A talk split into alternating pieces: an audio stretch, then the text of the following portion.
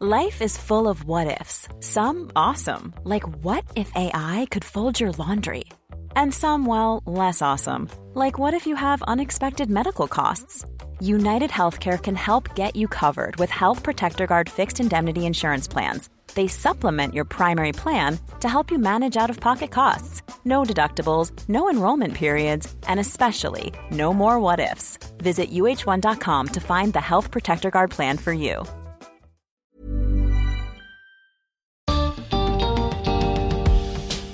¿Cómo podemos saber si alguien nos está mintiendo?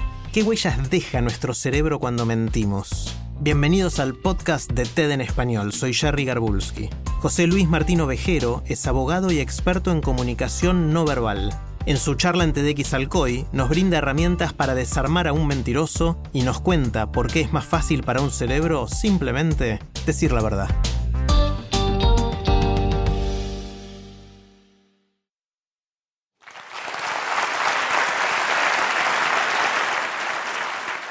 Bienvenidos a mi mundo, el del estudio de la verdad, pero también de la mentira.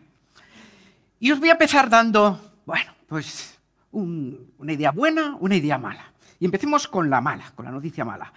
Y es que el ser humano miente, sí, miente, y miente frecuentemente. Pero eso no significa que lo hagamos ni mucho menos con mala intención. Ay, todo el mundo hemos hecho de vez en cuando alguna mentirijilla por ahí piadosa. ¿Quién no ha dicho que una comida estaba espléndida, estaba buenísima, cuando no había quien se la tragara? Y no queríamos decepcionar a ese cocinero tan ilusionado. Y la buena noticia es que mentir no es nada fácil para el cerebro, nada fácil. Deja pistas, deja huellas, que ahora a continuación, en los próximos minutos, vamos a estudiar algunas de ellas. Partamos de una base. Para el cerebro es muchísimo más difícil mentir que decir la verdad. Cuando decimos la verdad, simplemente acudimos a nuestro recuerdo, lo cogemos y lo enseñamos, contamos lo que nos estén preguntando. Mientras que cuando mentimos, observar lo que tenemos que hacer, el cerebro se tiene que multiplicar.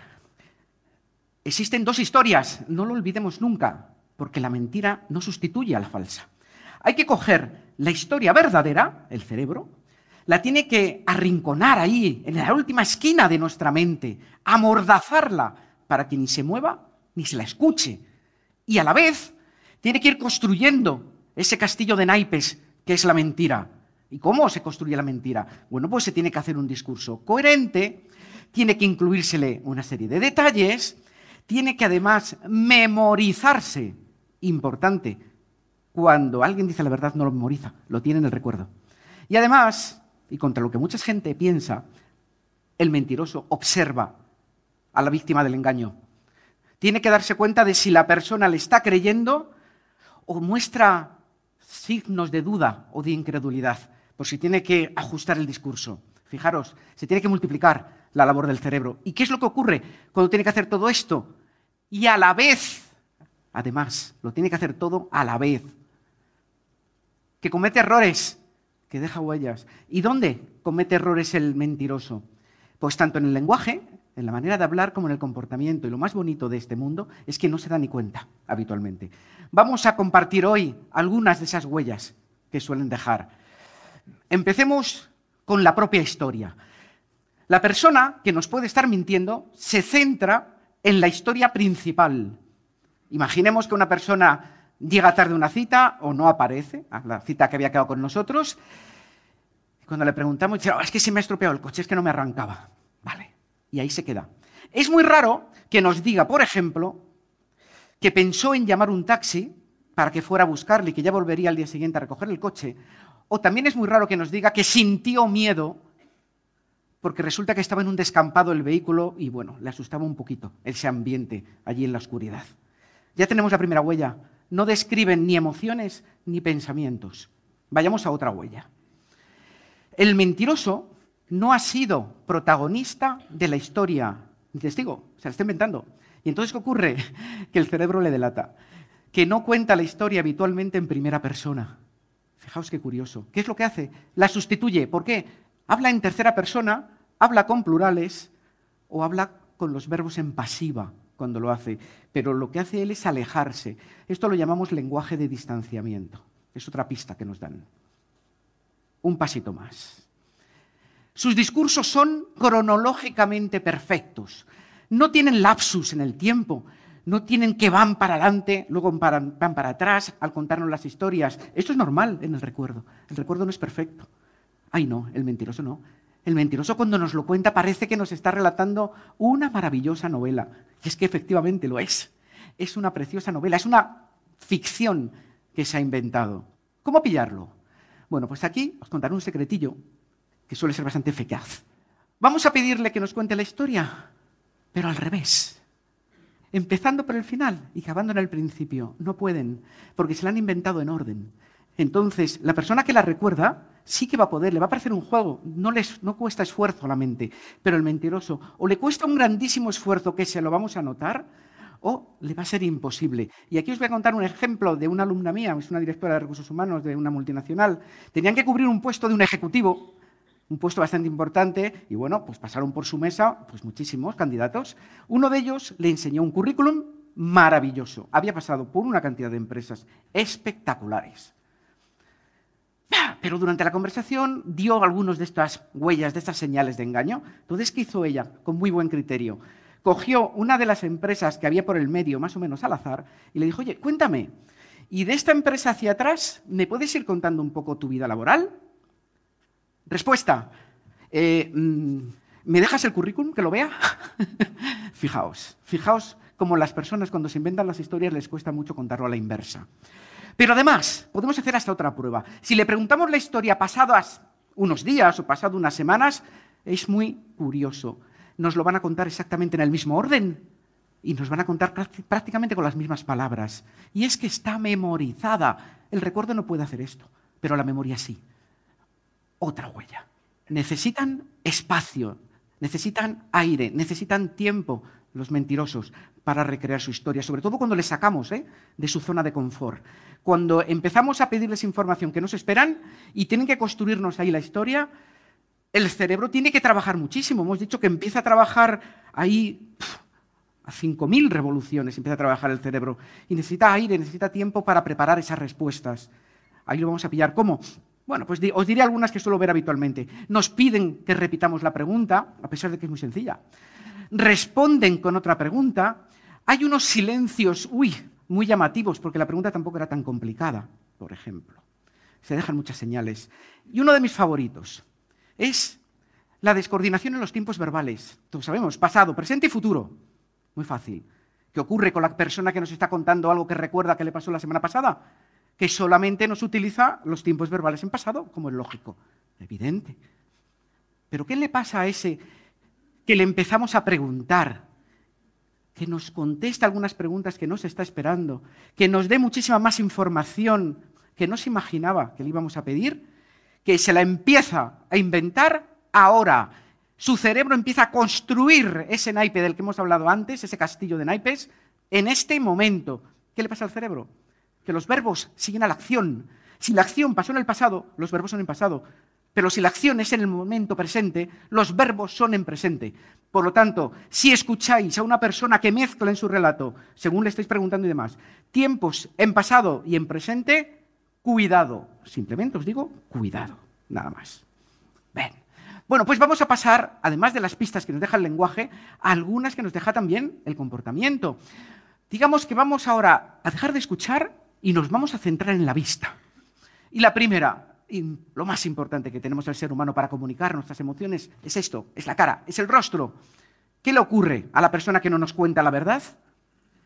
Que las palabras y las emociones en el rostro no coinciden.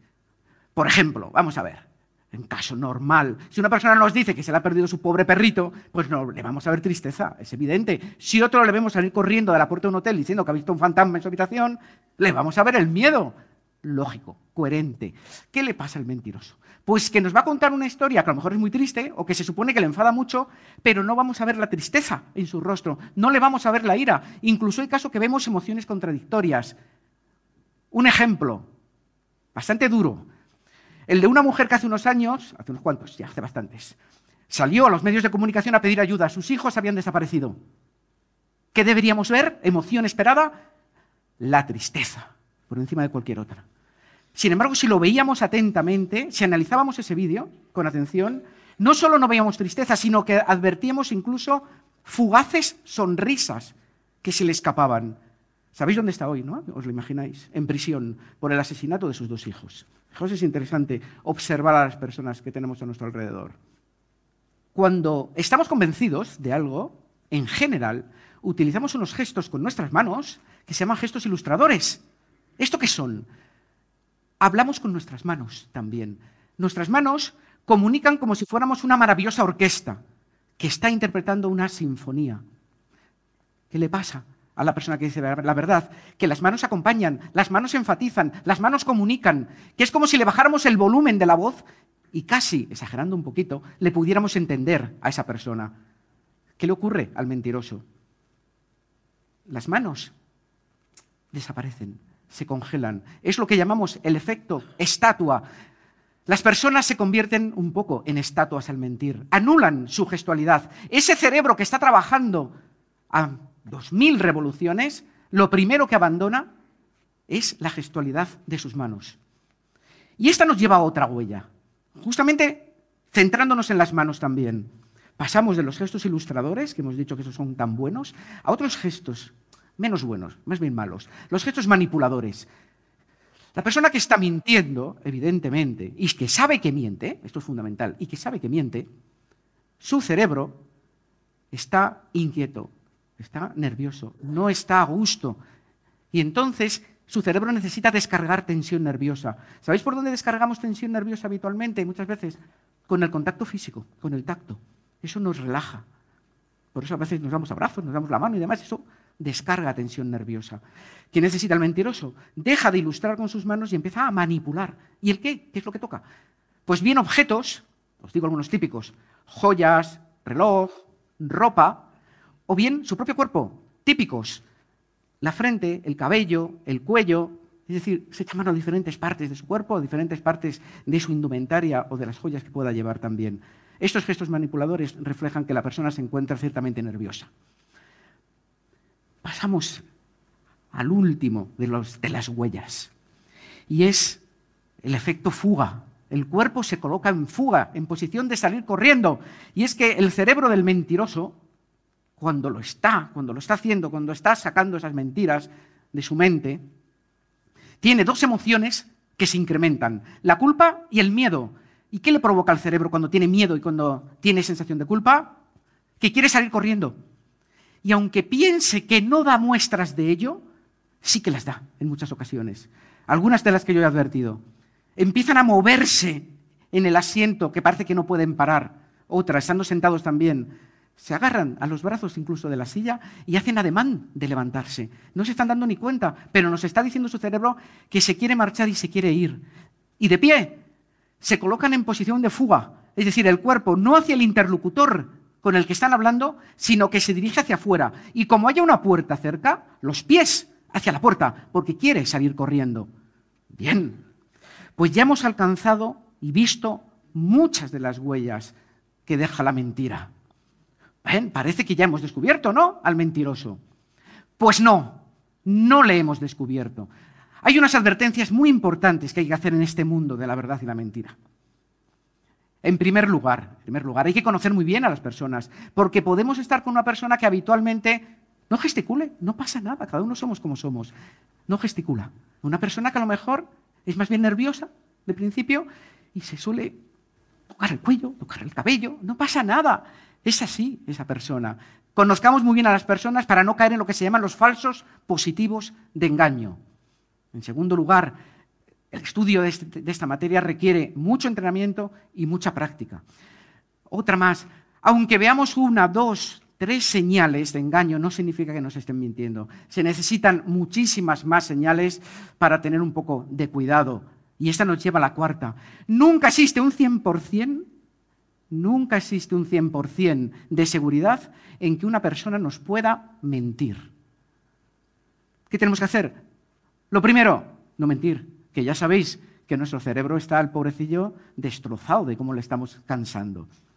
pero después tomar precauciones. Si vemos que existen muchos indicadores de engaño en la persona que tenemos delante, en lo que nos está contando, y a lo mejor vamos a firmar un contrato, pues mucho cuidado con ello. ¿Queréis atacar al mentiroso con el arma que más daño le hace? ¿Sabéis cuál es? Las preguntas. Nunca lo olvidéis, porque la verdad no le teme a las preguntas. Muchas gracias.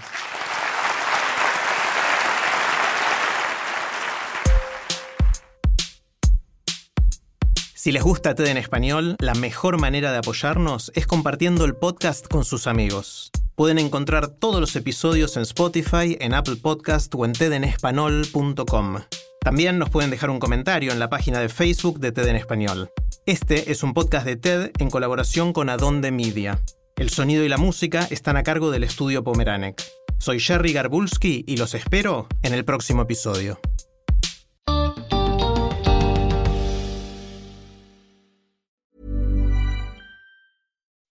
When you make decisions for your company, you look for the no-brainers. If you have a lot of mailing to do, stamps.com is the ultimate no-brainer. Use the stamps.com mobile app to mail everything you need to keep your business running with up to 89% off USPS and UPS. Make the same no-brainer decision as over 1 million other businesses with stamps.com. Use code PROGRAM for a special offer. That's stamps.com, code PROGRAM.